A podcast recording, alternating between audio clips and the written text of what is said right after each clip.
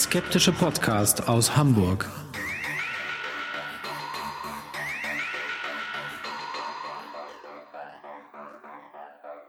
Hallo und herzlich willkommen zum 148. Mal bei Hoaxilla, dem skeptischen Podcast aus Hamburg.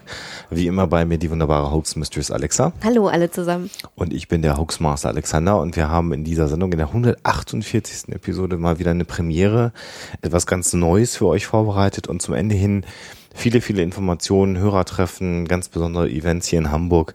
Also heute lohnt es sich bei dieser Folge mit Überlänge dran zu bleiben. Aber jetzt machen wir erstmal ganz normal weiter.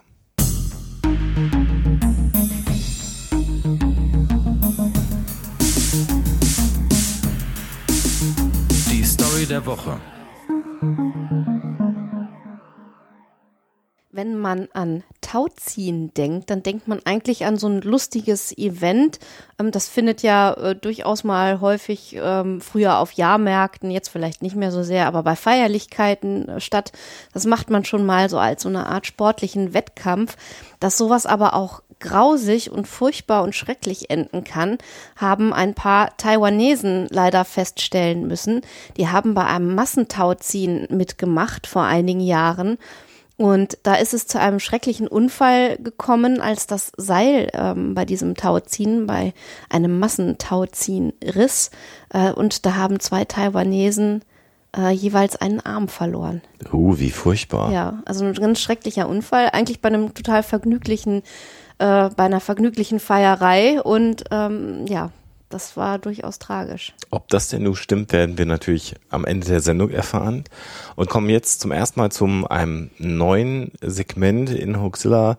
Normalerweise wird das Thema der Woche kommen. Das wird abgelöst heute, weil wir heute das erste Mal eine Episode äh, aus der Reihe Hoaxilla Crime haben werden. Und wer in den letzten Wochen äh, gut aufgepasst hat auf unseren Social Media Kanälen, der weiß auch schon, was jetzt gleich an Musik kommt. Genau.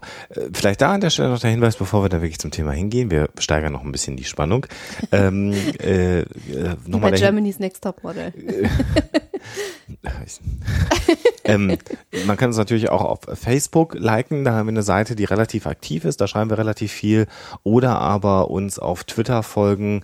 Äh, auch da sind wir sehr, sehr aktiv. At Hoaxilla oder at Alex Hoaxmaster oder at Black Sweet Toy. Das findet man auch alles auf unserer Homepage. Aber hier nochmal der Hinweis, weil wenn man unter der Woche auch was von uns mitbekommen möchte, kann man da natürlich in diesem Social Media Bereich uns folgen. Wir sind auch auf Google Plus und für diejenigen, denen das was sagt, auf ADN sind wir auch unterwegs. Da dann einfach mal suchen und äh, dann entgehen euch solche Dinge wie das, was Alexa gesagt hat, nicht. Und jetzt das erste Mal ähm, äh, Premiere Hoaxilla Crime und viel Vergnügen bei der heutigen Episode. Mats ab. Hoaxilla. Crime.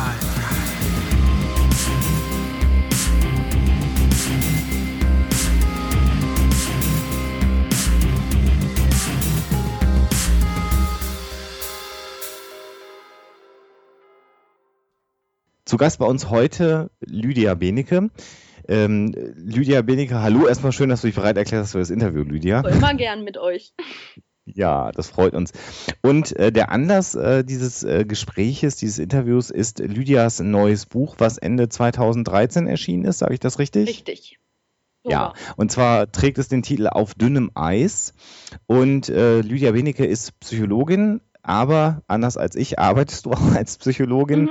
und insbesondere als forensische Psychologin. Formuliere ich das richtig? Ja, ähm, ich arbeite sowohl in einer sozialtherapeutischen Anstalt, das ist ein Gefängnis, wo äh, voll straffällige Sexuell, äh, Sexual- und Gewaltstraftäter therapiert werden, um ihre Rückfallwahrscheinlichkeit zu verringern.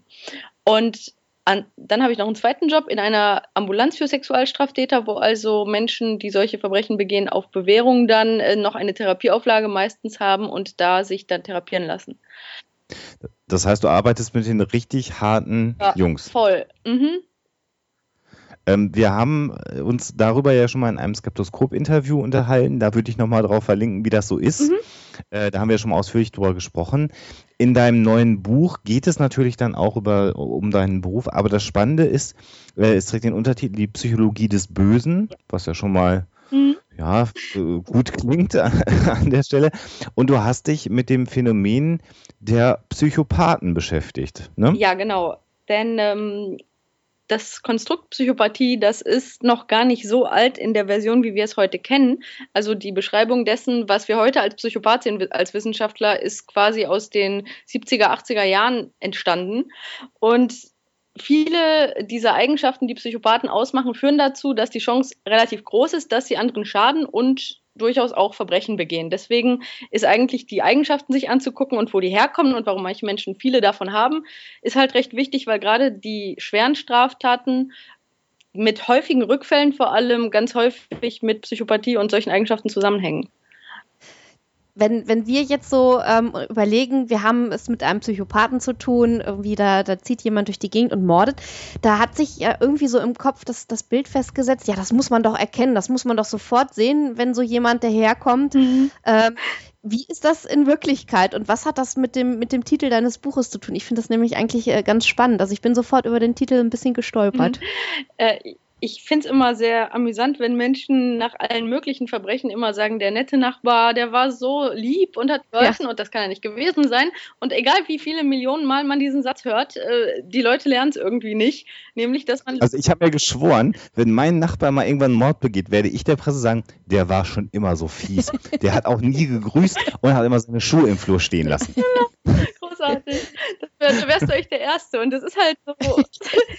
die Menschen glauben irgendwie scheinbar unbewusst, dass Menschen, die wirklich schlimme Straftaten begehen, wie Freddy Krüger oder mit irgendwelchen Masken oder sonst was rumrennen und halt einfach wie Monster aussehen. Und deswegen ist es sehr unterhaltsam, weil Psychopathen sind eigentlich immer sehr gut angepasst. Und das macht sie gerade so gruselig, dass sie nämlich äh, in der Normalität verschwinden, wie Chamäleone. Und das ist eine ihrer Eigenschaften, dass sie einfach total nett und normal und charmant sind und genau die Leute, wo man vom Gefühl her niemals glauben würde, dass die das sind, wenn man die nicht, äh, sagen wir mal, sehr gut und unangenehm kennengelernt hat.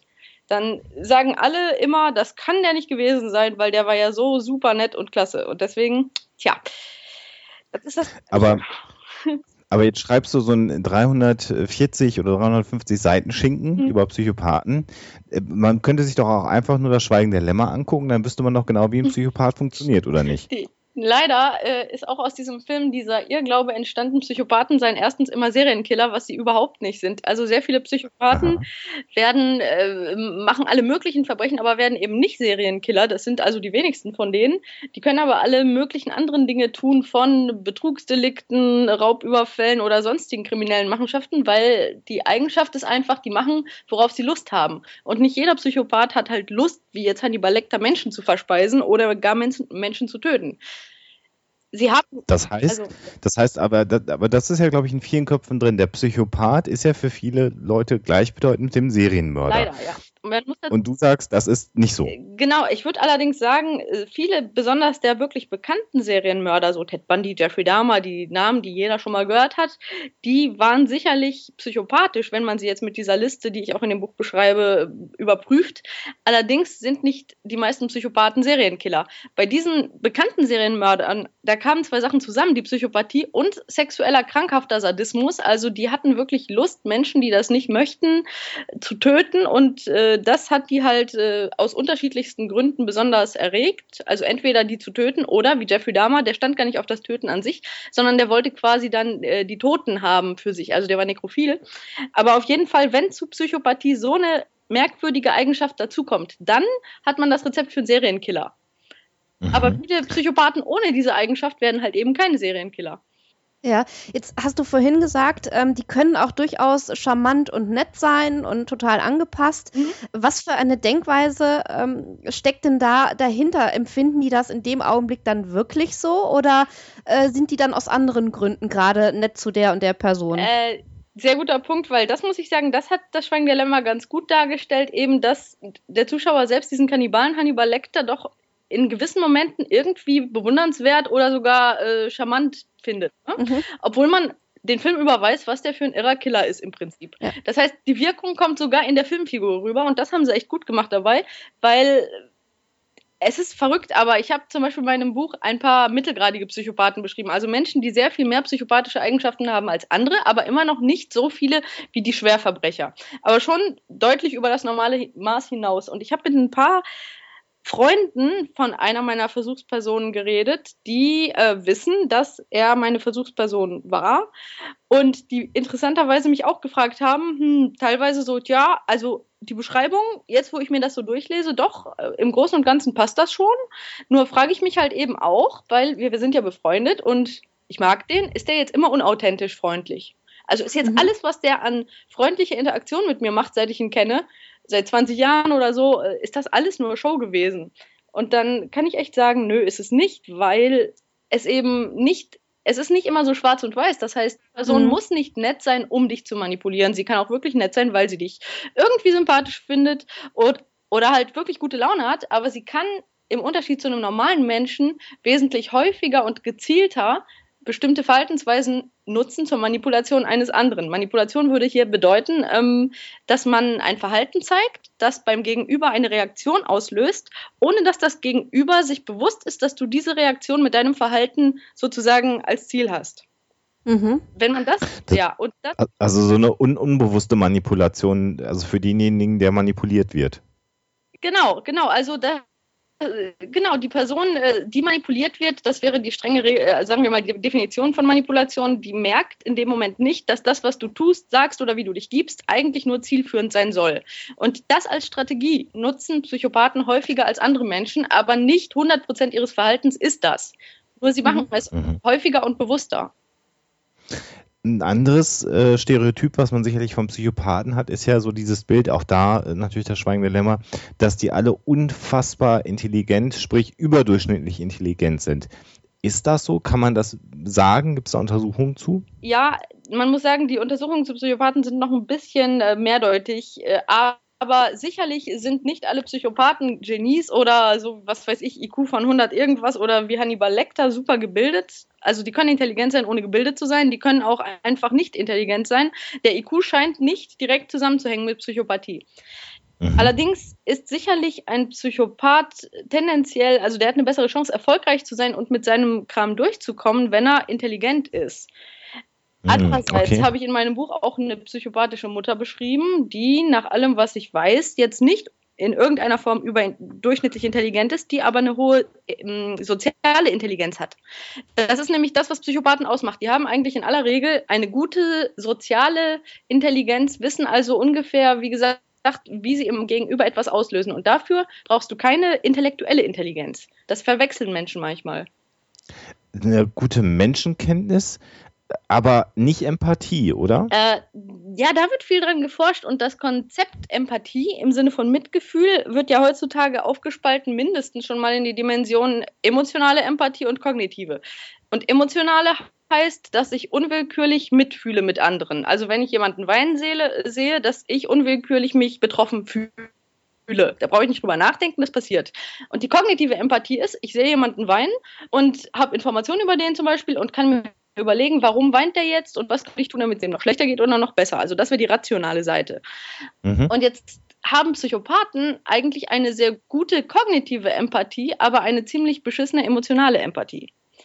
Mhm. Das heißt, ja, die, die, die können halt super gut nachvollziehen, warum eine Person so oder so reagiert und wie sie dementsprechend reagieren müssen, um ein Ziel zu erreichen.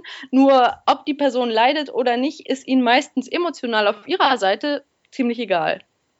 Okay, also das klingt jetzt zwar schon etwas bedrohlich, aber so insgesamt habe ich jetzt das Gefühl, äh, es kann in mehr Menschen so der kleine Psychopath stecken, als man gemeinhin annehmen sollte, oder? Genau, es ist, es ist eben nicht ein Entweder-Oder, sondern äh, von solchen Eigenschaften haben manche Menschen ein bisschen mehr und manche ein bisschen mhm. weniger und man ist nicht entweder ein totaler Psychopath oder gar keiner. Man kann aber sagen, dass äh, viele dieser Eigenschaften, die Psychopathie als Gesamtbild ausmachen, dass nur sehr wenige Menschen in der Gesamtbevölkerung diese Eigenschaften zusammengenommen stark ausgeprägt haben. Also wahrscheinlich ein bis zwei Prozent der Bevölkerung haben überdurchschnittlich starke psychopathische Eigenschaften. Da kommt aber halt noch mehr hinzu, als jetzt mehr oder weniger mitfühlen. Das ist nur eine von vielen Eigenschaften. Mhm. Lass uns mal beim, bei dem Komplex Emotionen bleiben. Mhm. Äh, in deinem Buch ähm, gehst du da ja sehr ausführlich drauf ein und du hast eben äh, schilderst äh, Psychopathen, Serienmörder, aber eben auch diese mittelgradigen Psychopathen, auf die gehen wir bestimmt nachher nochmal ein. Allen gemeinsam scheint zu sein, wenn ich das äh, richtig ähm, mitbekommen habe im Buch, dass sie selber, also der Psychopath selber oder die Persönlichkeit, die stark ausgeprägte psychopathische Züge hat, emotional eher zurückgenommen ist. Das heißt, nicht so starke Emotionen hat wie ein, in Anführungsstrichen, ich sage jetzt nicht normal, sondern ich sage besser, nicht psychopathisch veranlagter äh, Mensch. Ja, ja, auf jeden Fall. Also ein großer Bereich eben davon, dass wirklich das Emotionsleben dieser Leute quasi verflacht ist. Es ist ein bisschen wie wenn man sich vorstellt, jemand, der hörbehindert ist, der also wenig hört also er kann noch hören, aber er hört alles, was wir hören, sehr leise. So ähnlich ist das mit dem Emotionsleben eines Psychopathen. Er fühlt schon was. Also die Theorie, dass die gar nichts fühlen, ist eigentlich in der Regel falsch. Aber sehr mhm. viele normale Emotionen fühlen sie sehr schwach. Allerdings auch nicht alle, weil sehr bekannt ist, dass Psychopathen zum Beispiel durchaus sehr wütend werden können. Wenn die jetzt allgemein verflacht wären, könnten die nicht sehr wütend werden. Man kann also sagen, einige Emotionen und besonders Emotionen, die ganz äh, wichtig sind, um, sagen wir mal, anderen gegenüber Rücksicht zu nehmen. Eben das Mitfühlen und das Traurigsein oder auch Angst vor Bestrafung, diese Emotionen sind bei Psychopathen vermindert. Weitere Sache, die du ausführlich beschreibst, ist, Psychopathen in Liebesbeziehungen. Auch das fand ich sehr, sehr interessant. Liebe ja eigentlich ja. eine ganz starke Emotion. Ähm, und, und, auch da gestaltet es sich anders, wobei durchaus psychopathisch veranlagte Menschen auch in der Lage sind, längerfristige Beziehungen zu führen. Ne? Interessanterweise ja. Und ähm, es ist sogar so auffällig, das Liebesleben von Psychopathen, dass es einen eigenen Unterpunkt in der Psychopathie-Checkliste einnimmt. Und zwar auch die Anzahl der äh, Sexualpartner, aber auch der Liebesbeziehung, die ein Mensch bis zu einem gewissen Lebensalter hat, wird als Item genommen, wenn es mhm. auffällig viele sind. Was daran liegt, dass äh, ja, Psychopathen aus unterschiedlichsten Gründen durchaus Beziehungen eingehen. Also sei es jetzt tatsächlich einfach nur, um sich sexuell auszutoben, weil Psychopathen mögen gerne abwechslungsreiche, starke Reize. Das heißt gerne auch viel Sex mit verschiedenen Partnern auf unterschiedlichste Weise. Aber sie können auch zum Beispiel Beziehungen eingehen, um Leute zu instrumentalisieren, weil sie, keine Ahnung, entweder jetzt ähm, Geld haben wollen oder Ansehen oder tatsächlich einfach nur jemanden, der für sie irgendwelche Sachen erledigt. Also von einigen psychopathischen Kriminellen männlicher Art ist auch bekannt, dass sie sich irgendwelche sagen wir mal, sehr, sehr unselbstbewussten Mädchen gesucht haben, die dann für die teilweise anschaffen gegangen sind. Also das heißt, die, die können also teilweise auch Partner sehr instrumentalisieren für ihr Ding, aber es ist einfach nach dem Motto, ich will was haben, da ist jetzt irgendeine Person, die mir im Sinne einer Partnerschaft irgendwas bietet, dann gehe ich die halt ein. Die sind halt nur sehr, ich sag mal, sehr, sehr easy darin, eine Partnerschaft auch zu beenden, wenn es ihnen nichts mehr nützt oder wenn es sie nervt. Also so nach dem Kosten-Nutzen-Prinzip, wo die meisten normalen Menschen, auch wenn eine Beziehung nicht mehr so gut läuft, sagen würden, naja, aber wir haben jetzt viele Jahre zusammengelebt, vielleicht überlege ich mir nochmal, ob wir das retten. Da würde ein Psychopath eher relativ einfach sagen, also das nervt jetzt, ich habe keine Lust, dass mich das nervt, ich gehe dann mal. Das wäre dann wieder sehr rational, das, was du vorhin beschrieben hast. Eben. Also völlige nüchterne Betrachtung, ohne dass irgendwie Emotionen im Weg stehen. Es ist halt ne? nicht so, als ich sage ja, das Verrückte ist, die meisten meiner psychopathischen Interviewpartner haben mir das Konzept Psychopathie äh, und Liebe so erklärt, dass sie sagen, es ist schon irgendwas Spürbares da, sie können aber nicht gut unterscheiden, bin ich jetzt sexuell, sagen wir mal, scharf auf die Person? Mhm das ist ja auch eine gewisse emotionale und körperliche äh, Erregung. Oder ist das jetzt Liebe? Ist das jetzt Verliebtheit? Was ist das? Die haben auch gesagt, okay, wenn ich mit jemandem sehr gut befreundet bin, die Person also als Mensch nett finde und gerne mit der Zeit verbringe und mit der tollen Sex habe, dann ist das doch Liebe. Oder? Und das Konzept darüber hinaus, also äh, wo jetzt genau der Unterschied ist in der Empfindung, das fällt ihnen oft sehr schwer herauszufinden.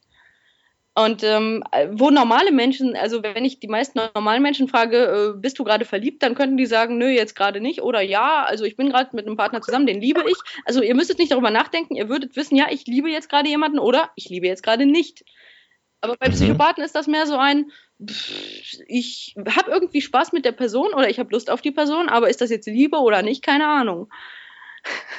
Das, okay. Sie haben wenig Zugang, also ein bisschen vielleicht so ähnlich wie wenn du immer leise Töne hörst, dann hast du auch mehr Probleme als andere Menschen, die äh, die Tonvielfalt zu erkennen und zu binden. Ja. Und genauso haben Psychopathen zwar durchaus Emotionen, aber weil die oft sehr leise sind und im Hintergrund ist es für die sehr schwierig, in ihrem eigenen Innenleben zu erkennen, was ist das jetzt?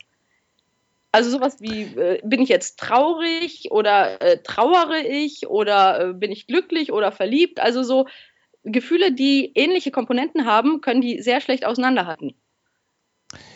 Wie ist es denn jetzt, wenn jetzt die Hörer sagen, so einen kenne ich?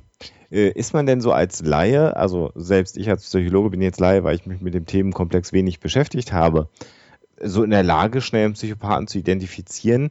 Oder gehört ein gewisses Vorwissen zu, um das äh, näher festzulegen? Du hast gerade schon gesagt, dass du ähm, äh, ja in deinem Buch so eine Checkliste hast. Das klingt so ein bisschen lapidar, ist aber eigentlich ein wissenschaftliches Instrument. Die Psychologen messen ja mit Fragebögen, anders kann man ja schwer messen ja. Im, am Menschen.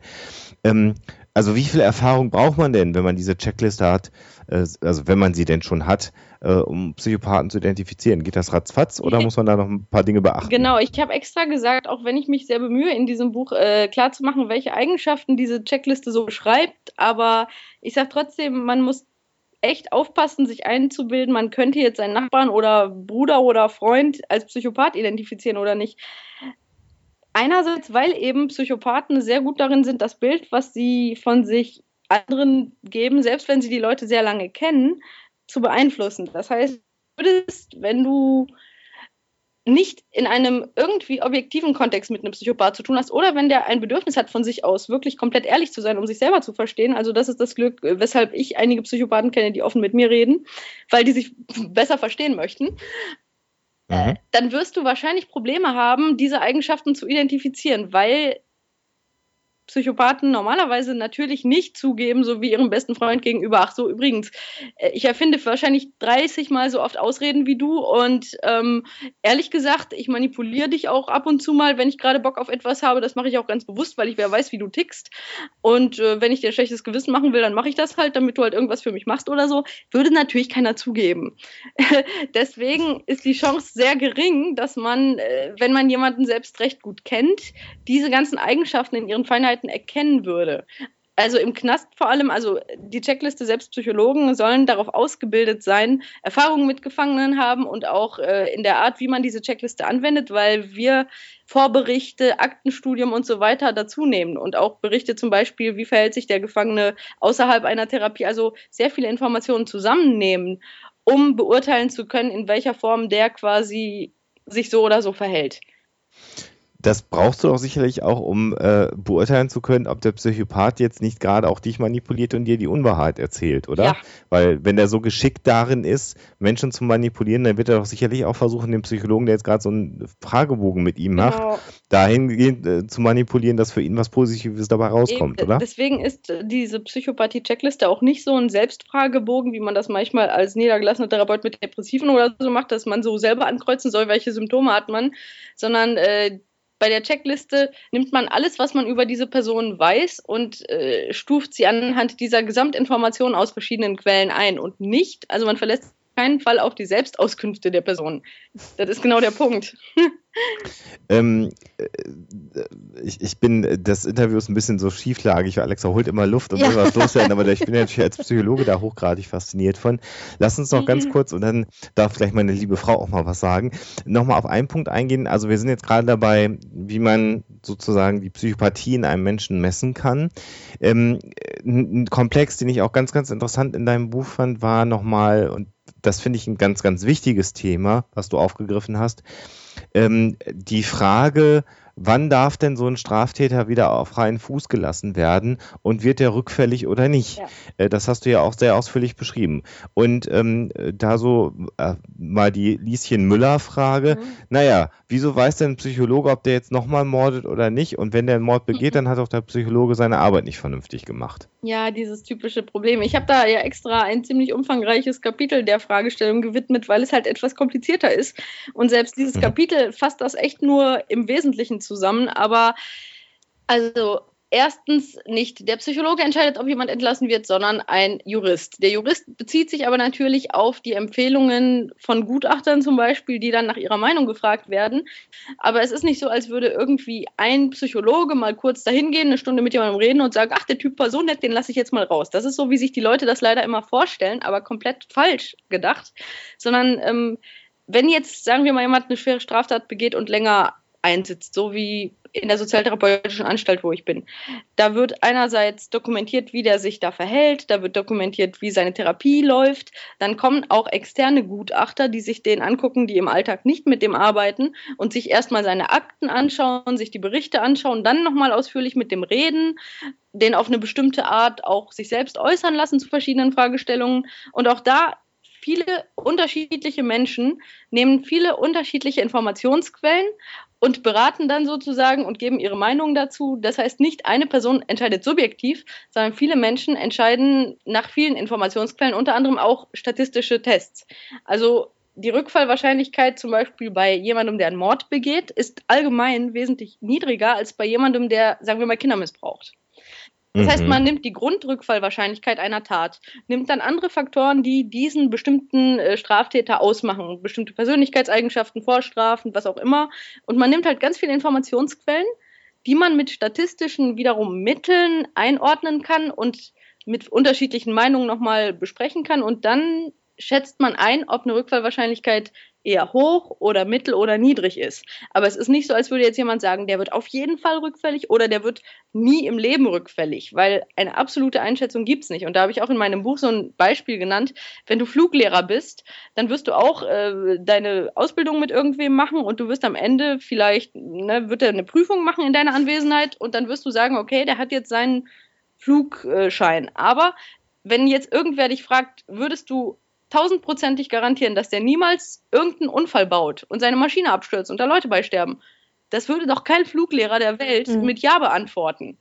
Ja. Der würde sagen, ich habe alles getan und nach meinem besten Wissen und Gewissen ist die Chance, dass der mit dem Wissen, dass er jetzt hat, einen schweren Unfall baut, sehr gering. Er hat das Wesentliche, ne? Also ich habe eingeschätzt, dass er jetzt in seinem jetzigen Zustand keine Gefahr ist, wenn er in ein Flugzeug steigt. Aber mhm. trotzdem mhm. kann es halt passieren, auch wenn die statistische Wahrscheinlichkeit sehr gering ist. Würde man denn dann nicht als Psychologe, der so ein Gutachten erstellt, nicht eher immer versuchen, auf der sich, also den Irrtum auf der konservativen Seite zu haben? Ja. Also eher übervorsichtig total, zu sein? Total, also natürlich, weil gerade solche, solche Beurteilungen äh, sehr unbeliebt sind, denn wie du schon richtig sagst, bei den seltenen Fällen, wo tatsächlich mal was sehr Schlimmes passiert, was, wenn man alle Fälle, in denen solche Entscheidungen getroffen werden, wenn man die dagegen rechnet, ist das statistisch immer noch recht wenig, also wirklich. Aber wenn du dann mal derjenige bist und du dann plötzlich dich am nächsten Morgen mit deinem Foto in irgendeiner Boulevardzeitung wiederfindest, weil du ja der böse Psychologe warst, der ja angeblich jemanden rausgelassen hat, das ist natürlich der Albtraum für jeden Gutachter.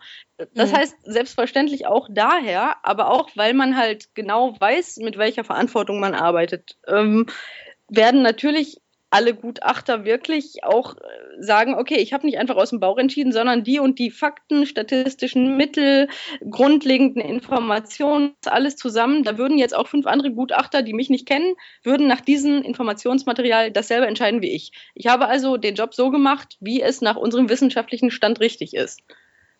So, mhm. und ja, aber der würde natürlich, wenn es sozusagen, wenn der Zweifelsfall ist, es ist eher, die Rückfallwahrscheinlichkeit ist eher größer als gering. Natürlich äußert ein Gutachter das auch. Was der Jurist dann daraus macht, ist wieder was anderes. Aber ein Gutachter würde ganz bestimmt nicht sagen, naja, im Zweifelsfall bin ich mal optimistisch. Ganz bestimmt nicht.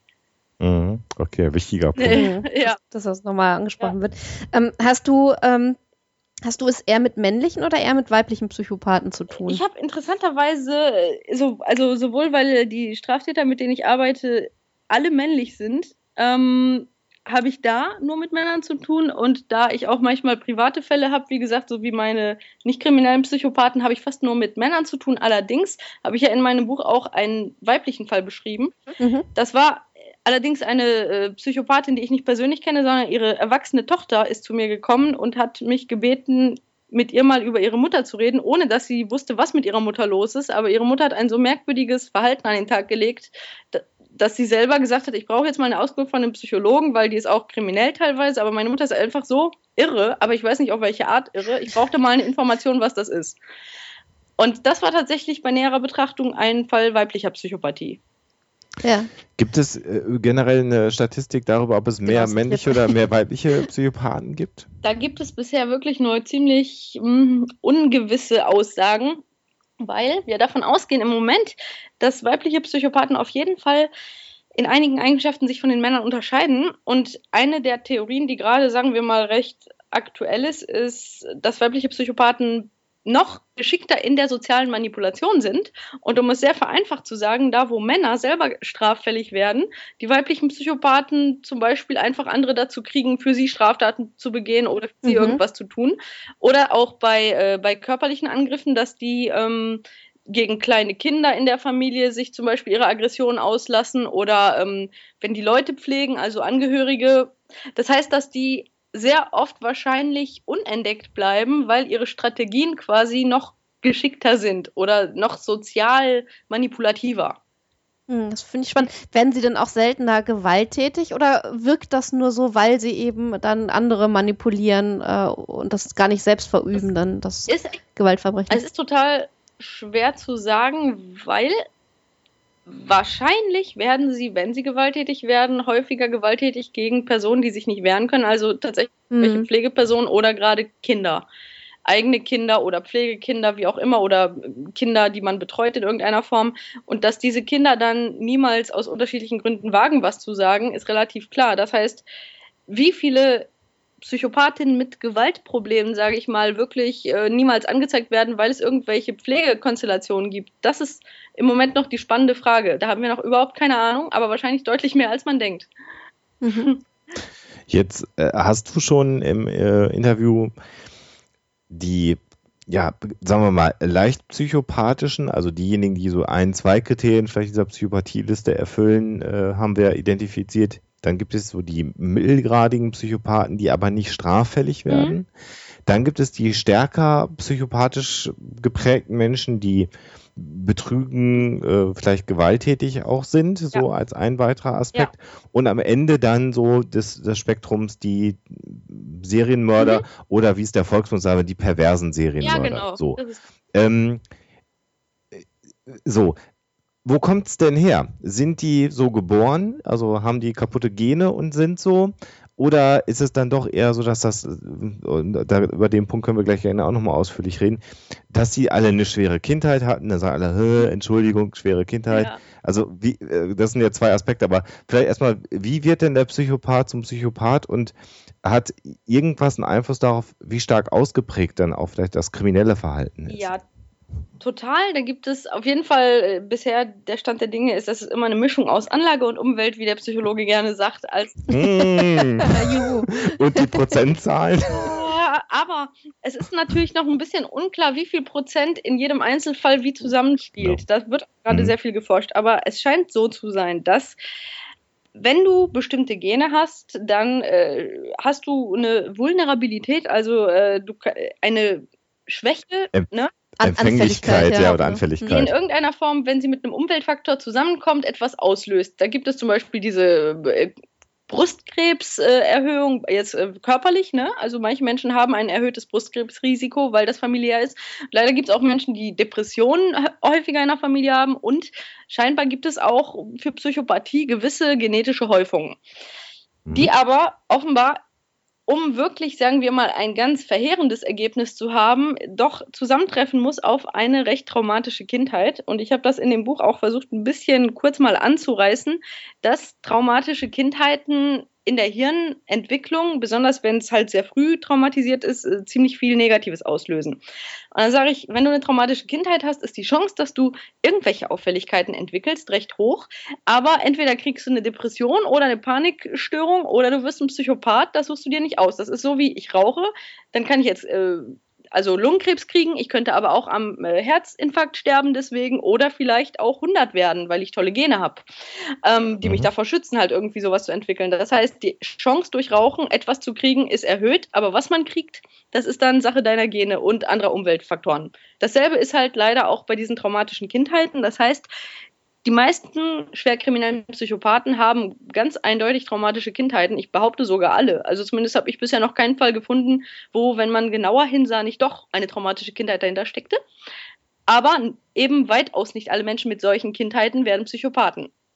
Ich hoffe, dass das mit dem das Raucherbeispiel vielleicht ein bisschen vorstellbar wird. Ja, wobei natürlich Rauchen grundsätzlich ganz furchtbar schädlich ja, ist. Das muss man an der Stelle einfach mal. Wir haben ja hier so ein Bildungsauftrag. Und ich sage ja, traumatische Kindheiten sind auch grundsätzlich schädlich. Die Frage ja, natürlich, um Gottes Willen. Das wollen wir auch ja, gar nicht leugnen an der Stelle. Ähm, äh, aber genau, jetzt, jetzt ist es ja oft so, wenn äh, Psychologen ähm, oder Psychologinnen, so wie du, die in dem Bereich der Forensik arbeiten, so etwas sagen, dass dann der Stammtisch sagt, ah, die müssen sich doch gar nicht dafür entschuldigen. Ne? Die haben alle eine schwere Kindheit, deswegen können wir die ja dann trotzdem nicht einsperren, sondern das ist halt so. Ja. Ist das eine Entschuldigung, wenn du jetzt sagst, ähm, die haben alle eine schwere Kindheit? Also entschuldigt eine schwere Kindheit dafür, hinterher straffällig zu werden? Oder muss man das nee, aus einem anderen Aspekt absolut sehen? Absolut nicht. Und ähm, ich versuche auch immer zu sagen, nur weil etwas dazu führt, dass man bestimmte Eigenschaften entwickelt, heißt das noch lange nicht, dass diese Eigenschaften dir den freien Willen abnehmen. Das sagen wir auch immer gerne unseren äh, Straftätern, die in Therapie sind, so nach dem Motto, ja, äh, sie hatten da nun mal äh, Erlebnisse, die Eigenschaften in ihnen, sagen wir mal, haben sprießen lassen, aber diese Eigenschaften haben sie nicht gezwungen, etwas, eine Entscheidung zu treffen. Das heißt, die Chance, dass diese Menschen mit diesen Störungen dann eine Entscheidung treffen, die anderen schadet, die ist auf jeden Fall größer, aber sie treffen sie mit ihrem freien Willen.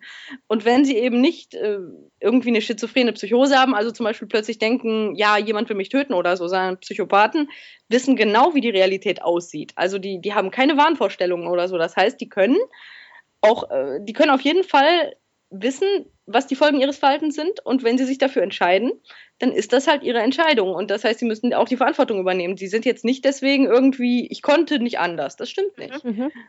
Das sagen wir denen. Das heißt, keine, keine Entschuldigung, aber eine Erklärung des Verhaltens. An der Stelle ja. zwei völlig getrennte Paar Schuhe an der genau, Stelle. Genau, genau, ne? weil wir auch sagen, okay, wenn der jetzt, ähm, wobei Psychopathen zu therapieren sehr schwierig ist, die meisten Straftäter mit denen ich so therapeutisch arbeite, haben schon auffällige Persönlichkeiten, die haben zum Beispiel eine pädophile Neigung oder halt auch tatsächlich so antisoziale Sachen. Also die haben schon auffällige Persönlichkeiten, aber meistens nicht ganz so krass und schwer wie jetzt ein Psychopath. Und in diesem Rahmen von Störungen, die, den die Leute, mit denen ich arbeite, haben, kann man meistens noch sehr viel machen. Weil wenn denen nämlich klar wird, aha, ich habe die und die Eigenschaften deshalb, aber ich muss mit diesen Eigenschaften halt bewusst umgehen damit ich nicht den Rest meines Lebens im Knast verbringe, was absolut realistisch ist. Heutzutage gibt es ja also Sicherungsverwahrung, die wissen also, wenn ich jetzt rauskomme und nochmal Scheiße baue, dann sterbe ich vielleicht im Knast. Kann passieren. Ja. Und äh, die, dann können die ihren ähm, freien Willen sehr bewusst nutzen, wenn ihnen das beigebracht wird. Also das heißt, also das, das wäre auch der Therapieansatz, ihnen das erstmal vor Augen zu führen. In einer Gesprächstherapie oder? Genau. Also mhm. es gibt bei Härtefällen auch, um, zum Beispiel jetzt bei äh, Menschen, die sehr starke pädophile Neigungen, sagen wir mal, hätten. Als Beispiel, manche kriegen auch eine medikamentöse Behandlung, um die Libido zu senken. Mhm. Aber die Fälle, mit denen ich bisher zu tun hatte, die waren eigentlich immer in einem Rahmen, wo man gesagt hat, okay, der bewusste Umgang ist ein bisschen teilweise wie mit äh, Suchtabhängigen. Also du bringst den halt bei, du wirst für immer bestimmte Dinge beachten müssen, du hast da bestimmte Schwachstellen, die dein kriminelles Verhalten auslösen. Das heißt, du musst lernen, äh, bestimmte Dinge zu meiden und mit bestimmten Situationen anders umzugehen, ganz bewusst, damit du eben diese Entscheidung nicht nochmal triffst, die falsche, die du getroffen hast das ist also tatsächlich eine ziemlich umfangreiche Therapie mit sehr viel Selbsterkenntnis auch. Mhm. Du hast in deinem Buch, gerade weil du die Pädophilie jetzt äh, ein, zwei Mal angesprochen hast, äh, das fand ich auch sehr, sehr interessant, die These aufgestellt oder wahrscheinlich sogar ähm, gibt es dazu Untersuchungen, dass viele Pädophile ähm, in ihrer Kindheit, da ist es dann nämlich wieder, selbst auch missbraucht worden sind, ja. äh, meist auch sexuell missbraucht worden mhm. sind. Ähm, da scheint ja auch ein Zusammenhang vorzuherrschen. Genau, ne? also äh, nicht die meisten Pädophilen wurden sexuell missbraucht, aber man merkt schon, dass ein, wenn man jetzt alle Menschen, die pädophil sind, wobei man muss unterscheiden. Pädophil sein heißt, du hast sexuell äh, ein erregendes Gefühl, wenn du einen kindlichen Körper siehst. Da gibt es auch wieder Unterschiede. Also es gibt Pädophile, die stehen, sagen wir mal, auf Körper zwischen ungefähr sieben und zwölf. Es gibt dann Menschen, die stehen eher auf Teenager, so zwischen zwölf und sechzehn. Die sind streng genommen hebefiel Also das heißt, da gibt es verschiedene, ich sag mal, äh, Zielgruppen und manche Menschen mit pädophiler Neigung stehen ausschließlich auf diese Altersgruppe und können wirklich einen erwachsenen Menschen überhaupt nicht erregend finden. Und manche haben das, was wir eine Nebenströmung nennen, so wie bisexuell, also als Vergleich. Das heißt, die finden kindliche Körper erregend, aber auch Erwachsene. Und je nachdem, mhm. ob es jetzt eine Nebenströmung ist oder halt wirklich rein pädophil, kernpädophil, wie wir sagen, musst du natürlich auch ein bisschen unterschiedliche Strategien entwickeln. Und es gibt, achso, dritter Punkt noch, es gibt auch Menschen, die ähm, junge also Kinder oder ju junge Jugendliche missbrauchen und gar nicht pädophil sind, sondern das als Ersatzhandlung nehmen, weil die aus Unsicherheit oder anderen Problemen mit Erwachsenen plötzlich bei irgendeinem jungen Kind dann Zuwendung suchen und das in ihrem Kopf als erwachsenen Partner ansehen, obwohl sie eigentlich ein Kind vor sich haben. Also die verzerren das ganz stark. Egal, auf jeden Fall nochmal zurück auf die Frage. Es gibt sicherlich einen erhöhten Anteil bei Menschen, die kernpädophil sind oder eine Nebenströmung haben, die selber missbraucht wurden. Das ist nicht die Haupterklärung für diese Neigung, warum man die entwickelt, aber scheinbar kann ein Missbrauch, den man erlebt, bei einigen Menschen diese Neigung tatsächlich auslösen. Das ist in der Tat so. Gegen Ende deines Buches, das fand ich auch nochmal ganz, ganz spannend, ähm, ich will nicht sagen, du philosophierst, das wäre zu makaber, aber schilderst du zwei Fälle, ähm, die sich unter dem Schlagwort der perfekte Mord mhm. vielleicht zusammenfassen lassen. Ja. Ähm, insofern äh, ganz spannend, weil es da, also insofern ein Fall in den Vereinigten Staaten, 20er Jahre ungefähr mhm. des letzten äh, Jahrhunderts, zwei offensichtlich hochintelligente junge Männer ja. beschlossen haben, offensichtlich hochpsychopathisch, wie man dann am Ende deines Buches selber auch schon ein Stück weit einschätzen kann. Mhm. Jetzt begehen wir den absolut perfekten Mord. Mhm. Magst du noch mal die Motivation dieser beiden. Wir wollen ja vielleicht gar nicht so viel erzählen, die Leute sollen sich auch noch das Buch kaufen. Aber wenn man sagt, hochintelligent, also so Hannibal Lecter intelligent ja, ja. schon fast, ja. Äh, ähm, äh, jung, reich, mhm. ohne Not, Jurastudenten, warum kommt, kommen die, wenn sie hochpsychopathisch veranlagt sind, auf die Idee, jetzt machen wir den perfekten Mord? Ja, ähm, ich fand es halt echt spannend, weil, äh, weil sich alles wiederholt und ich da auch, um es nur anzureißen, gesehen habe äh, oder zeigen wollte, dass eine bestimmte Dynamik, wenn sie irgendwo nochmal auftaucht, dasselbe Verbrechen quasi nochmal erzeugt. Denn ich habe dann ein viel späteres Verbrechen gefunden, was aus einer ähnlichen Dynamik rauskam. Und die Idee ist, die hatten nicht so wie sexuell getriebene Mörder jetzt, sagen wir mal, ein Sexu eine sexuelle Fantasie, dass sie jetzt jemanden mhm. töten wollen, um sich zu erregen, sondern bei denen war etwas stark ausgeprägt, was bei allen äh, Psychopathen vorhanden ist, der Narzissmus.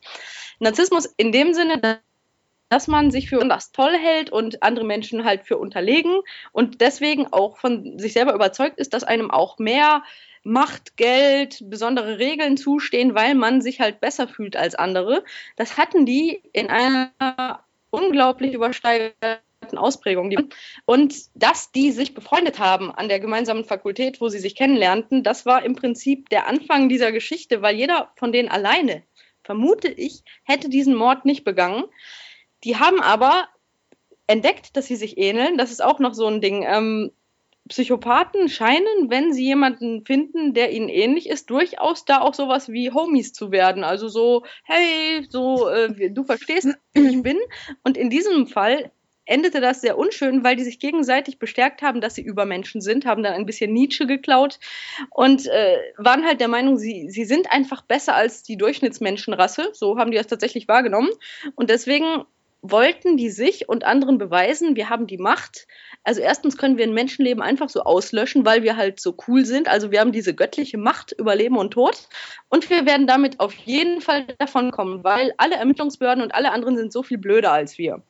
Das ist also, die, das war ein ultimativer narzisstischer Machtkick.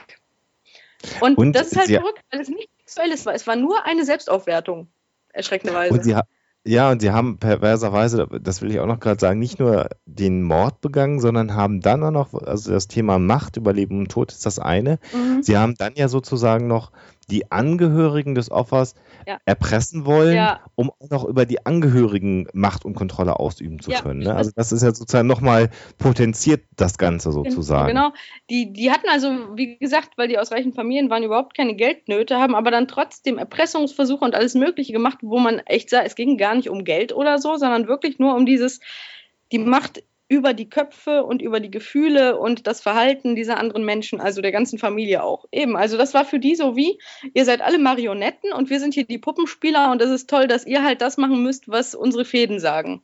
Genau so stellen die sich das vor.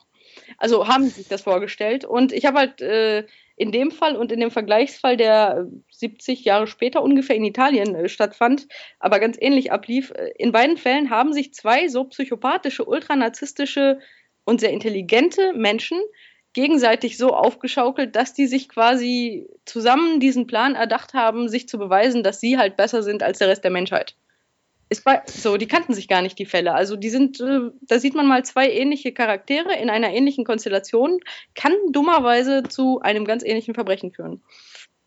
Ist es heute so, durch die guten Ermittlungsbehörden, die wir ja haben in unseren Industrienationen, dass diese, sagen wir mal, schwerkriminellen Psychopathen schneller gefangen werden äh, und gar nicht zu Serientätern werden können, weil man ihnen schneller auf die Schliche kommt. Also gerade wenn man hier mal auf Westeuropa mhm. guckt, ist das eine These, der du beipflichten würdest? Ich würde auf jeden Fall tendenziell ja sagen, weil ähm, ich zum Beispiel einen Vergleich sehe zu USA, wo immer unterschiedliche Statistiken kursieren, wie viele Serienmörder unterschiedlichster Art jetzt gerade im Land aktiv sind.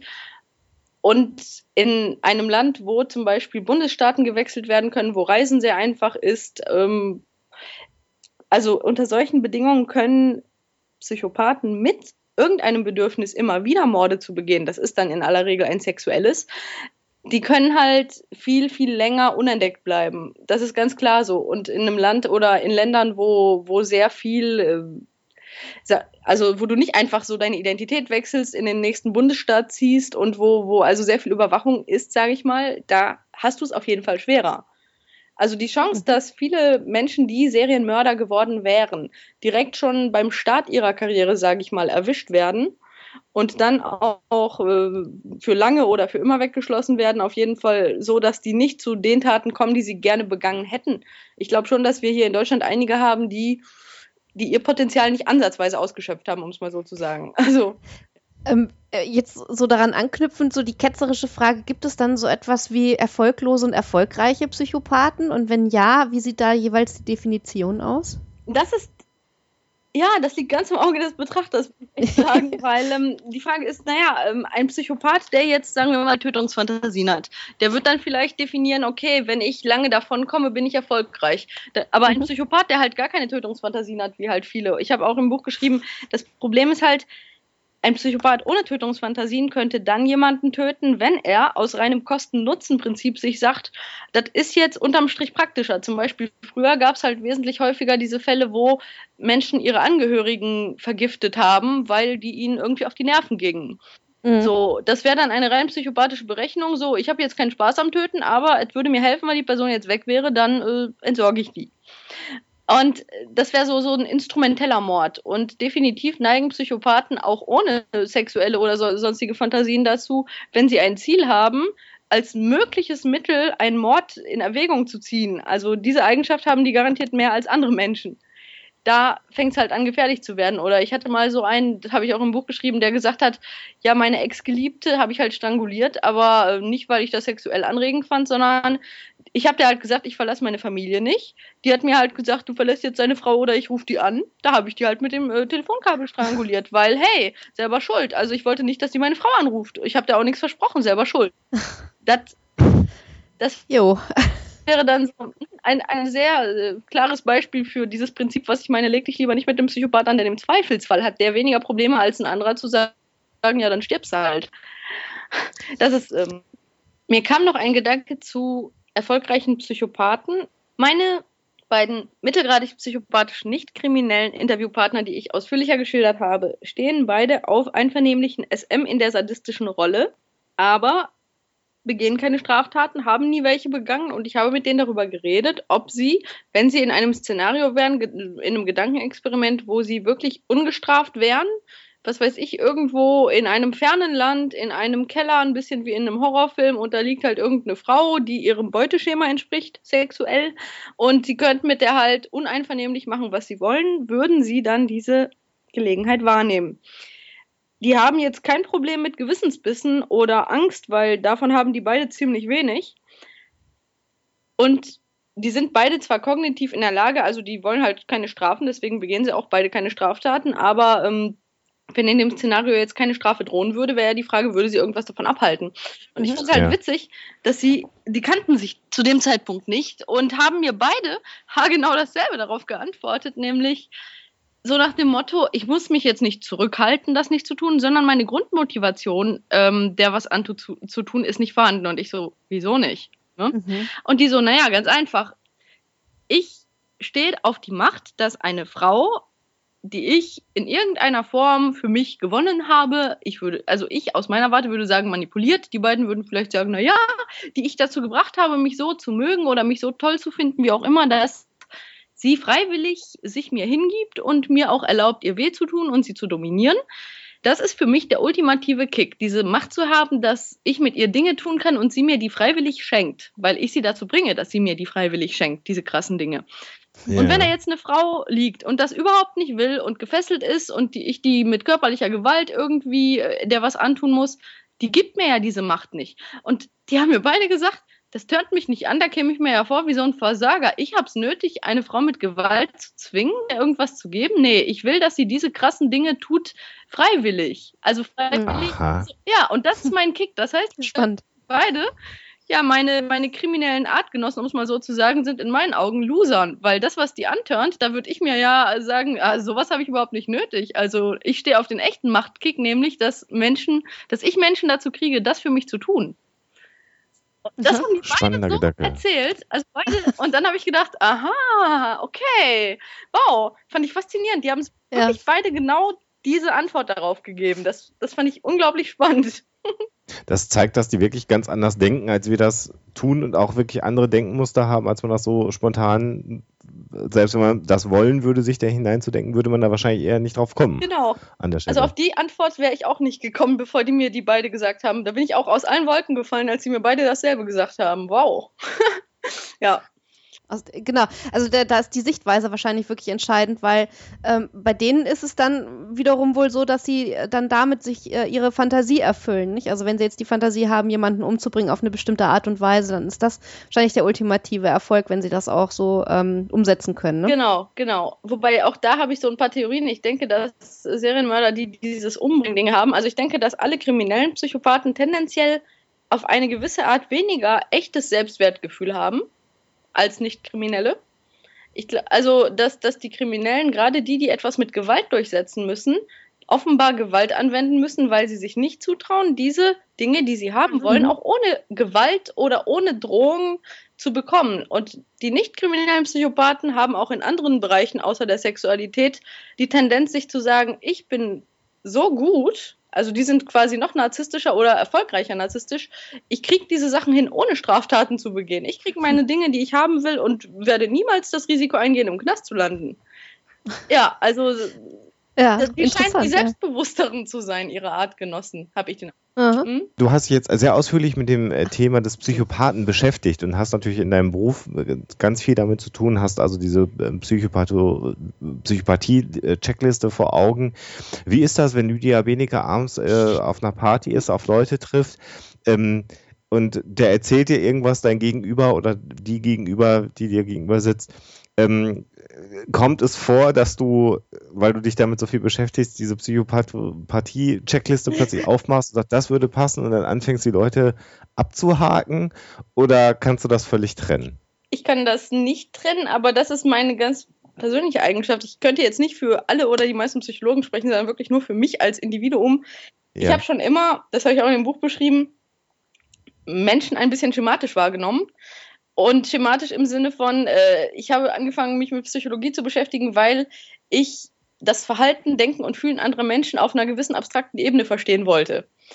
Das mhm. war schon immer so, was auch immer das für ein Persönlichkeitszug ist. Aber das heißt, dass ich immer schon Menschen sehr in meiner Wahrnehmung in bestimmte Eigenschaftscluster, sagen wir mal, aufgeteilt habe. Ich habe das in dem Buch beschrieben mit, ich lerne jemanden kennen und mache mir dann eine Notiz, okay, die und die Eigenschaften fallen mir jetzt bei der Person auf. Und jetzt nach dem psychologischen Studium und so weiter benenne ich das in meinem Kopf dann mit, keine Ahnung, hat narzisstische Züge, hat selbstunsichere Züge, jetzt mal, äh, wie auch immer.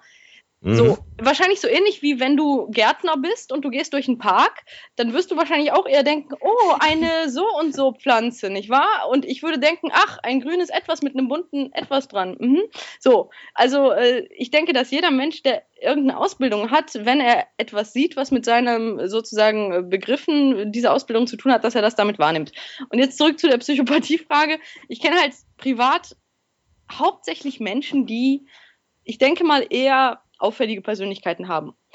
Liegt sicher auch an mir selbst. Ne? Also ich, äh, ich lerne gerne Menschen kennen mit ungewöhnlichen Lebensgeschichten, die dann auch wie Eigenschaft haben und ab und zu, so kam es auch zu zumindest einigen meiner Versuchspersonen in dem Buch, fällt mir auch im privaten Kontext auf, dass jemand zumindest einige Züge psychopathisch oder einige Züge sonst irgendwas ist. Und dann finde ich es auch ganz interessant, der Sache mal auf den Grund zu gehen. Mhm. Das ist aber auch witzig, weil das ist der Moment, wo viele äh, Menschen dann denken, oh mein Gott, Psychologen können ja doch Gedanken lesen. Ja, das, das ja, wäre so meine genau. Frage gewesen. Das ist so das, das Klischee, was man ja. immer so vor Augen hat. Äh, oh, du bist Psychologe, jetzt passe ich lieber auf, was ich sage. Ja, das ist sicherlich nicht grundsätzlich richtig. Und ich würde sagen, du, selbst wenn du schweigst, kann ich trotzdem direkt Das macht es nicht besser. nee.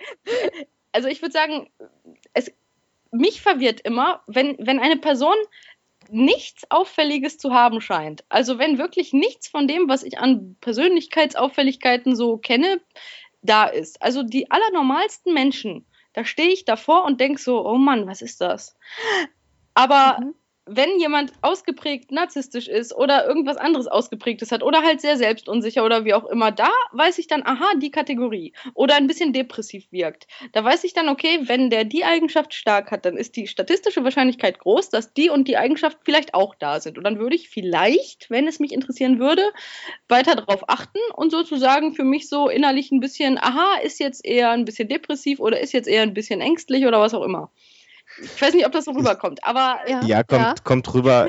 Ich, ich ähm, äh, kenne ja das Vorurteil auch und äh, habe da ja auch ein paar Jahre Leidenserfahrung mit. Und letztendlich ähm, ist einfach nur vielleicht das Fachwissen, dass der Psychologe dazu neigt, sehr schnell ähm, Begriffe im Kopf zu haben, ja. mit denen er bestimmte Dinge beschreibt. Denn das macht genau. jeder Mensch. Jeder Mensch, der auf einen anderen Menschen trifft, versucht einzuschätzen, was ist denn das für ein Typ? Mag ich den, ja. mag ich den nicht? Das ist vielleicht so das Erste. Finde ich den sympathisch, finde ich den nicht sympathisch? Und natürlich fallen jedem Menschen Dinge an dem Gegenüber auf, ja. die auffällig genau. sind oder nicht. Und der Psychologe ist halt einfach ein bisschen geschulter darin, den, dem Kind einen Namen zu geben, aber letztendlich machen Psychologen nichts naja, anderes. Es, was, es läuft was vielleicht bewusster ab. Ne? Also ja. während das bei, bei äh, nicht äh, psychologisch vorgebildeten Leuten vielleicht unbewusst abläuft, diese ganze Ich glaube aber auch nicht, dass alle Psychologen das so stark anwenden. Ich habe schon irgendwann bemerkt, dass das äh, wohl eine äh, bei mir eher ausgeprägte Eigenschaft ist, die jetzt nicht jeder mhm. Psychologe hat. Aber ich benutze sie vielleicht auch ein bisschen stärker und bewusster als andere. Ja. Mhm. Brauchst du aber wahrscheinlich auch, um in deinem Job bestehen zu können. Denn äh, was ja da auch so ein bisschen mitschwingt, ist so eine gewisse Distanziertheit und das Interesse daran, wie tickt jemand. Total. Und wenn jemand falsch tickt, ja. muss man ja vielleicht gar nicht so sehr darüber nachdenken, was dieser Mensch getan hat, ja. sondern eher den Fokus darauf haben, wie tickt er denn, damit das passiert ist. Und das, was passiert ist, muss man ja auch ein bisschen ausblenden können an der Stelle, oder? Ähm, ich denke, ich diese emotionalen Komponenten von, wenn mir jemand irgendwas Schlimmes erzählt, was er getan hat, jetzt im hauptsächlich beruflichen Kontext, aber kann ja auch privat sein, ohne jetzt eine Straftat, aber irgendwas, wofür der Mensch sich schämt oder wie auch immer. Äh, ich habe da nicht so eine emotionale Belastung, das habe ich auch in dem Buch erwähnt. Ich, das war schon immer so. Also, ähm, wenn ich jedes Mal einen Überfluss an äh, Angst, Entsetzen, Grauen und Trauer empfinden würde, wäre ich bestimmt nicht Psychologe geworden und schon gar kein äh, forensischer Psychologe. Also ich habe das nicht wegtrainiert, ich habe das einfach nicht. Ich sehe halt Sachen eher sachlich und besonders Eigenschaften und Taten von Menschen hauptsächlich eher sachlich. Tatsächlich. Bevor, bevor Leute jetzt irgendwie sagen, um Gottes Willen, ein Stuntman würde auch eher dazu neigen, weniger Angst zu haben als andere Menschen. Genau. Äh, würde er das auch nicht tun. Ja, ja, er tut. eben, eben. Es ist nicht so, als würde man äh, einen komischen Beruf wählen und sich dann dran gewöhnen, sondern sicher wählt man einen Beruf, für den man schon vorher gemerkt hat, ach, das läuft ja ganz gut, da habe ich jetzt kein Problem mit so. Also, ja. Oh, aber ich wollte noch sagen, äh, zum Beispiel meine paar Interviewpartner, die mittelgradig psychopathischen, die ich echt spannend fand, weil die wirklich freiwillig mit mir geredet haben, weil sie gesagt haben, oh interessant, ähm, es gibt ein System hinter dem, was ich bin. Also ich war, ich wusste schon immer, ich bin irgendwie strange und ich wusste, es gibt da diese Eigenschaften, die die anderen Leute irgendwie anders haben als ich, aber ich wusste halt nicht genau, was das ist. Und die fanden halt das Konzept, dass ich denen ein bisschen erklären kann, oh, da gibt es ein System, es gibt auch andere Menschen, die ähnliche Eigenschaften haben wie du. Ich habe zum Beispiel äh, meine beiden Hauptinterviewpartner im Buch auch äh, einander vorgestellt, nachdem das Buch fertig war. Und die haben sich super verstanden, obwohl die sich noch nie getroffen haben. Ich möchte an der Stelle übrigens ganz kurz sagen, weil einer deiner Interviewpartner Alexander heißt, ich war es nicht. Nein! ich kann auch direkt dazu sagen, dass ich selbstverständlich die Namen in meinem Buch alle äh, natürlich nur Ja, Kursenamen sind oder also Synonyme, also auf jeden Fall keine echten Namen. Und warum dann Alexander, um Gottes Willen? Ich habe, also das hatte immer irgendwelche Inside, Insider-Running-Gags mit den befragten Personen, die, die hatten aber, die hatten jetzt überhaupt nichts mit echten Alexanders zu tun. Ich habe auch einen guten Freund, der Boris heißt, und das war nicht der Boris aus meinem Buch. Da, okay, nimm mir nicht übel, das ist nicht der Boris, das hat einen anderen Insider-Witz. Also, Ja, Ja. genau. Also das äh, ist Name wurde von der Redaktion geändert. ja, ja, ja. Genau. Ähm, aber das äh, stimmt. Das ist mir vorhin im Gespräch auch nochmal durch den Kopf geschossen. Dann lass uns da noch einmal zum Abschluss nochmal drauf eingehen. Ist denn der Psychopath sich, und das geht genau in die Richtung, die du gerade gesagt hast, irgendwann mal bewusst, ich bin anders als andere Menschen? Oder Voll. äh, äh, ich meine, äh, d- das muss aber eine ganze Zeit wahrscheinlich dauern, weil der muss ja erstmal verstehen, dass andere Menschen anders funktionieren als er. Das ist ja wie ein Kind, was immer, sag ich mal, von seinen Eltern geschlagen wird. Das weiß ja gar nicht, dass andere Eltern unter Umständen ihre Kinder nicht schlagen. Das dauert ja relativ lange, bis einem das dann bewusst wird, hoppla, bei mir läuft was anders. Das haben Ist das bei Psychopathen auch so? Auf jeden Fall. Und ich habe sowohl mir die Geschichten von kriminellen Psychopathen da intensiver angeguckt, als auch von Nicht-Kriminellen, die ja auch unterschiedliche Gruppen sind. Und in beiden Fällen habe ich das Gefühl, ab einem gewissen Alter in der Kindheit kommt so eine Erkenntnis, ähm, das, was ich denke und fühle, scheint nicht übereinzustimmen mit dem, was andere Leute erwarten, was ich denken und fühlen müsste. Mhm. So, also so, ähm, die haben also eigentlich gesagt, es gibt jetzt nicht so den Aha-Moment, sondern irgendwann wirst du älter und du merkst irgendwie, okay, ich bin anders als die anderen, weil die anderen reagieren auf bestimmte Situationen irgendwie anders und, äh, ne, wie gesagt, empfinden anders und denken anders und die anderen als Gruppe scheinen ähnlich zu denken und zu fühlen und irgendwie merke ich, ich falle da irgendwie raus.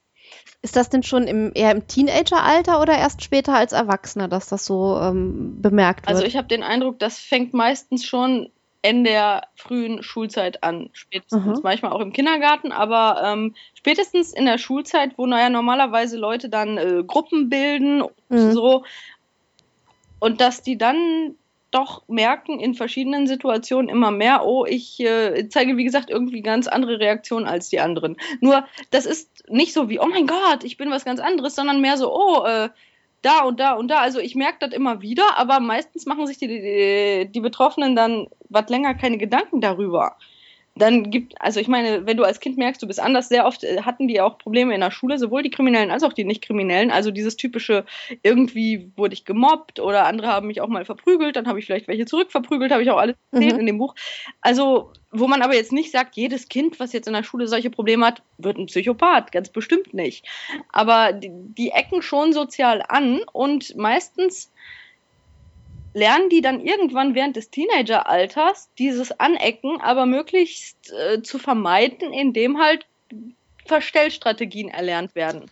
Mhm. Recht eindrucksvolles Beispiel aus deinem Buch, das will ich nur ganz kurz schildern, ist äh, die Beschreibung eines dieser äh, Psychopathen, der auf einer Beerdigung ist und dem bewusst ist, ähm, jetzt müsste ich eigentlich total traurig sein, weil mein Onkel ist gestorben Ja. und die ganze Family drumherum macht einen riesen Bohai und leidet. Ja, Und er ist eher von dieser ganzen Situation gelangweilt, will aber auch nicht auffallen Ja. und simuliert dann für äh, das, was für ihn Trauer ist, damit er da eben nicht auffällt Ja. und sucht also wirklich auch die Fluchtmöglichkeit dieser Situation möglichst schnell, aber auch möglichst unauffällig zu entrinnen. Ne? Ja, genau, genau. Also gerade die Situationen, in denen andere Menschen ganz besonders emotionale Reaktionen erwarten, sind für Psychopathen immer ganz besonders anstrengend, weil genau da müssen sie sich am meisten Mühe geben, nicht aufzufallen. Ja. Also was ich total wirklich geil fand, war, dass der, der andere psychopathische Gesprächspartner mal meinte, er würde Vic Vaporub im Notfall auf ein Taschentuch tun, damit ihm mal ein, zwei Tränen aus den Augen kommen bei einer Beerdigung. Ja, wow, ey, ja. da muss man erstmal drauf kommen. Ja, genau, also äh, Emotionen äh, simulieren ist eine harte Nummer und ganz besonders Trauer. Also das, äh, genau, also das sind halt so Sachen oder auch äh, Angst. Also beide Versuchspersonen haben sicherlich Aktionen gebracht in ihrer Kindheit und frühen Jugend, wo andere Jugendliche Angst gehabt hätten. Also was weiß ich, kurz vor einem Auto über die Straße rennen, um den anderen zu zeigen, ich habe keine Angst. Also diese, ja. diese, die, wo, wo die normale Angst eines Kindes, natürlich gibt es Kinder, die mutiger oder wilder sind oder etwas ängstlicher, aber da fällt denen natürlich auch auf, dass sie äh, weniger Hemmungen haben bei bestimmten Dingen. Also diese, das fällt immer mehr auf, umso älter die werden und umso näher man Menschen kommt, wenn man anfängt, eben nahe Beziehungen zu haben oder wenn man in der Familie immer wieder merkt, dass die Leute eine Reaktion erwarten, die man nicht zeigt. Also so wie, hast du jetzt kein schlechtes Gewissen und dann so, äh, nein.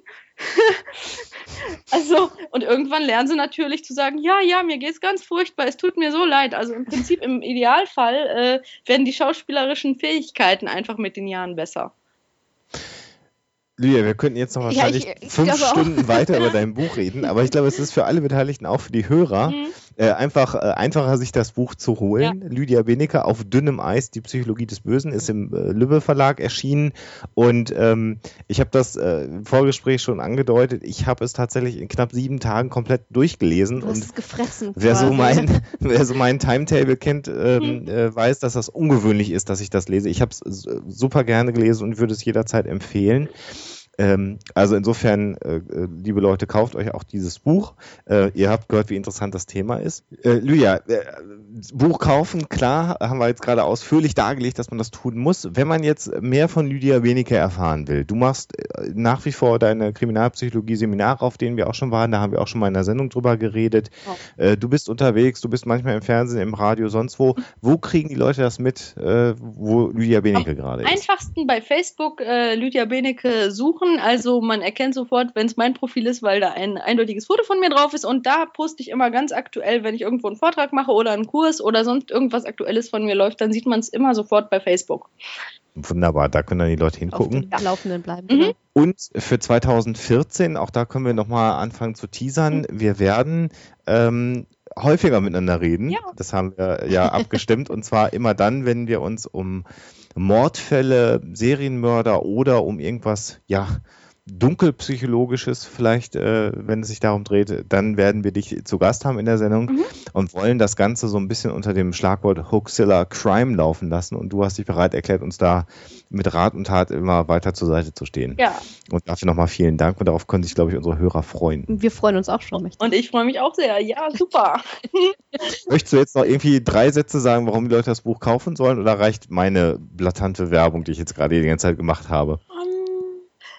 Ich würde jetzt. Vielleicht, dass du noch eine hohe Stromkostenrückzahlung hast oder so. Also Nein, äh, witzigerweise, ne, man, als man, an Büchern wird man ja nicht reich. Quatsch. Aber ähm, ich finde es schön. Wir. Nee, wirklich. Ich wollte ja. aber sagen, falls man äh, selbst sich fragen möchte, ob man äh, wirklich so viel besser ist als das, äh, die Menschen, die man für böse hält. Da habe ich ja in dem Buch auch noch ein paar Gedankenexperimente. Mhm. Ich möchte also darauf hinweisen, ein Kerngedanke war, man soll herausfinden, wie nah man selbst tatsächlich vielleicht an, auf dem Eis ist, sozusagen doch irgendwann etwas Böses zu tun, etwas, was man sich nicht vorstellen konnte. Und man soll sich davor hüten zu glauben, man selbst wäre der gute Mensch und es gäbe die bösen Menschen, sondern ich denke, dass jeder gute Mensch oder der sich dafür hält, auch etwas Furchtbares tun kann. Und deswegen würde ich äh, alle Menschen auffordern, die sich mit dieser Frage, wie nah könnte ich am Bösen sein, auseinandersetzen, sich da auch vielleicht nochmal die Infos zu holen und ein paar Gedankenexperimente in dem Buch mit sich selbst zu machen. Das ist Kapitel 7, das hat auch den schönen Titel Die verbotene Frucht, Erkenntnis von Gut und Böse. Da haben wir gar nicht drüber geredet, stimmt. Auch Aber noch ein Grund mehr, genau, das Buch kaufen und dann mehr herausfinden. Ja. Lydia, dann danken wir dir ganz herzlich für die viele Zeit, die du dir für uns genommen hast. Eine Freude und würde sagen, wir hören ganz bald mal wieder unter Huxilla Crime mehr von der forensischen Psychologin Lydia Benecke. Lydia, vielen Dank dir. Danke. Tschüss. Tschüss. Ja, ein hochspannendes Interview, was wir heute mit Lydia Benecke in der Sendung hatten. Und wir haben es ganz kurz im Interview schon gesagt, es wird Huxler Crime häufiger geben, immer dann, wenn wir der Ansicht sind, wir brauchen äh, forensisch-psychologische Hilfe, dann werden wir Lydia Benecke zu Gast haben zu bestimmten Themen. Wir haben nämlich extra über die Jahre, kann man schon fast sagen, äh, ein paar Themen wirklich ausgespart, die uns ja quasi auf der Zunge lagen und haben auf diese Gelegenheit gewartet, weil das immer so ein bisschen im Hinterkopf war, dieses Projekt. Und jetzt scheint es so, als werden wir das in nächster Zeit ab und zu mal umsetzen können. Ja, wir haben es schon angedeutet, also Lydia Benecke kann man ja auch auf Lesungen noch treffen. Das wollen wir noch ganz kurz äh, den Hinweis geben. Da haben wir jetzt ein paar Termine bekommen. Und zwar ähm, erster Termin jetzt, äh, 9. Februar lief ja unsere Sendung. Am 14. Februar, Valentinstag, macht sie eine Lesung äh, unter dem Motto Bloody Valentine at Last Cathedral in der Schönhauser Allee in Berlin. Und äh, da wird Lydia lesen. Da könnt ihr auf alle Fälle hingehen. Geht um 20 Uhr los und kostet 5 Euro Eintritt. Und es gibt noch einen Termin. Und für wen genau ähm, Berlin ein bisschen weit ist, der kann nach Hannover fahren oder vielleicht das Glück haben, äh, direkt vor Ort zu sein. Denn am 17. Februar ab 20.30 Uhr äh, liest Lydia auch oder äh, trägt auch äh, Lydia über das neue Buch auf dünnem Eis vor. Und zwar ist das bei Lehmanns Media in der Georgstraße 10 in Hannover. Genau, da könnt ihr dann hingehen. Und wie gesagt, Lydia weniger häufiger jetzt auch mal bei uns in der Sendung in diesem Jahr, äh, worüber wir uns sehr, sehr freuen. Und äh, jetzt wollen wir aber erstmal wissen, was es mit den Taiwanesen, dem äh, Tauziehen und abgerissenen Armen auf sich hat. Das finde ich doch nochmal sehr skurril alles. Also hören wir doch mal rein, was die Hoax Mistress zur Auflösung zu sagen hat. Die Auflösung. Ist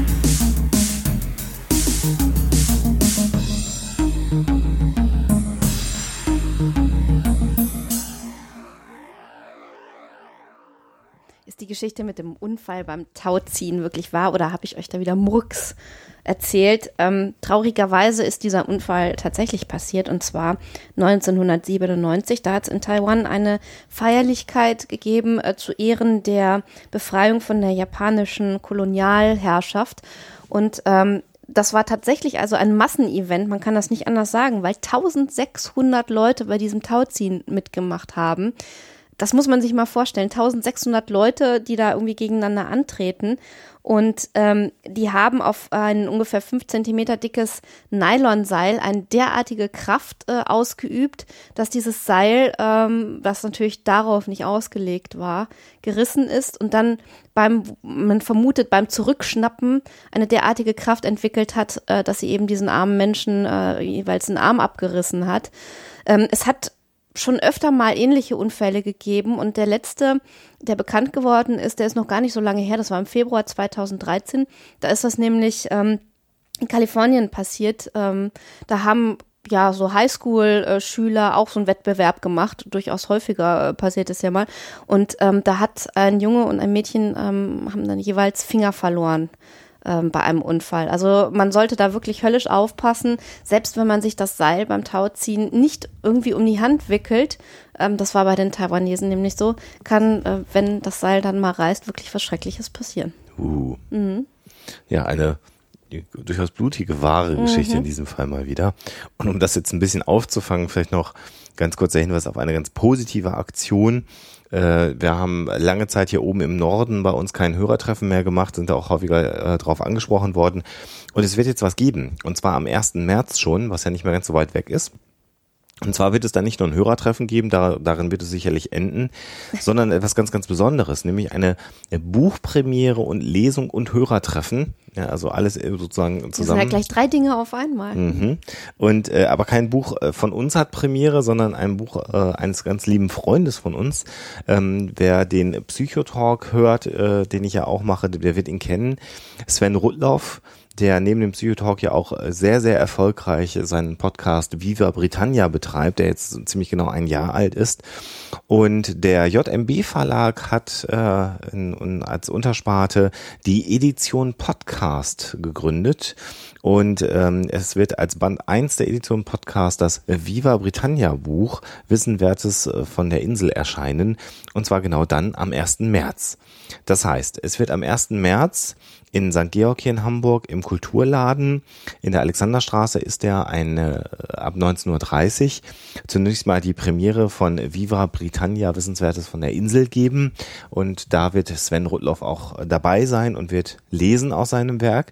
Damit das dann ein bisschen äh, voller noch wird am Abend, werden wir dann noch einmal aus muss man wissen, ein Interview mit Dr. Axel Stoll lesen etwas äh, und äh, Jens, äh, unser Verleger, wird mal wieder als Dr. Axel Stoll auftreten und hatte auch schon einiges für vorbereitet. Mehr möchte ich noch gar nicht verraten. Also dass es also eine Lesung aus zwei Büchern gibt und dann werden wir gemütlich sozusagen in den Abend. Und eine Überraschung gibt's auch mhm. noch. Und wir werden gemütlich in den Abend dann übergleiten.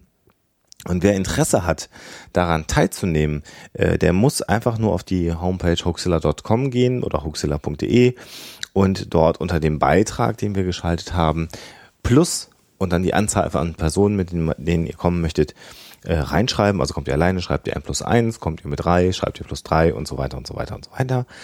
Und ähm, die Lesung selber ist kostenfrei, also es wird keinen Eintritt geben, aber äh, der Veranstaltungsort, der uns die Räumlichkeiten zur Verfügung stellt, hatte dann darum gebeten, so einen kleinen Unkostenbeitrag zu geben. Es wird also ein Hut rumwandern und dann könnt ihr euch überlegen, ob ihr da was in den Hut hineinschmeißen wollt dafür, dass wir dort zu Gast sein dürfen.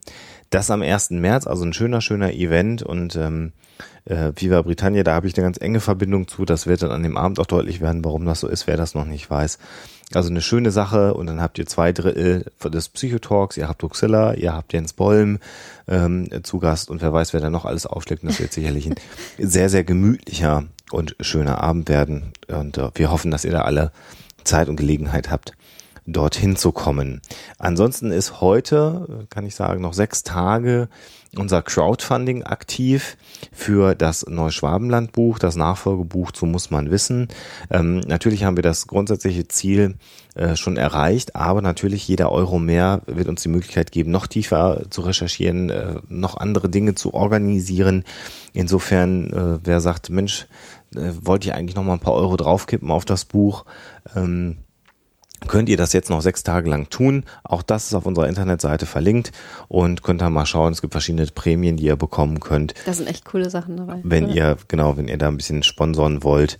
Und äh, das Buch wird es definitiv geben. Es ist durchfinanziert und äh, da könnt ihr euch sicherlich darauf freuen. Das dauert allerdings noch ein bisschen, weil wir da jetzt gerade im Beginn der Recherche sind. Ja, ich glaube, das war genug für die heutige vollgepackte Sendung.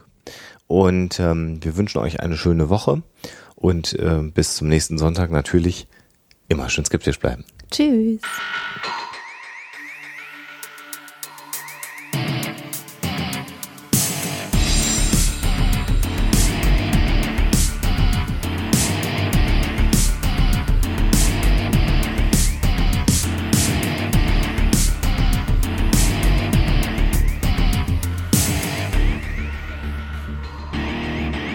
Schickt Fragen, Anmerkungen oder Feedback an info@huxilla.de.